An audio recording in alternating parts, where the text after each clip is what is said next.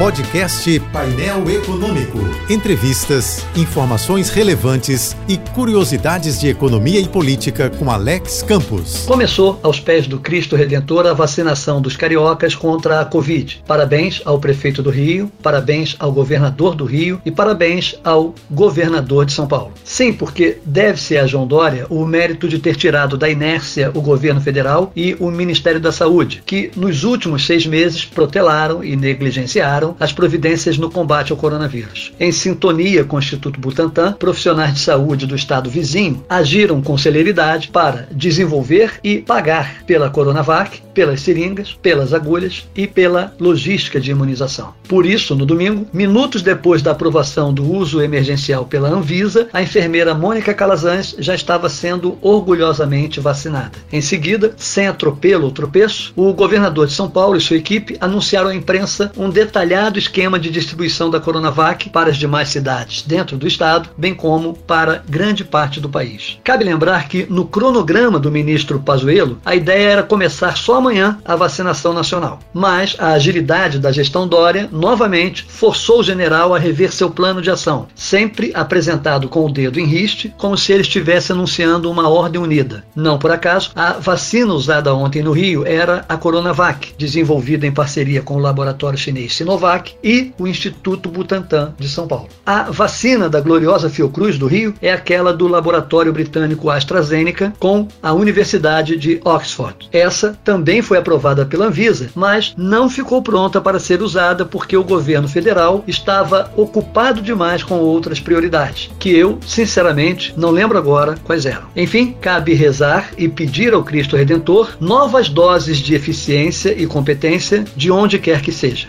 Precisamos, merecemos. Eu sou Alex Campos.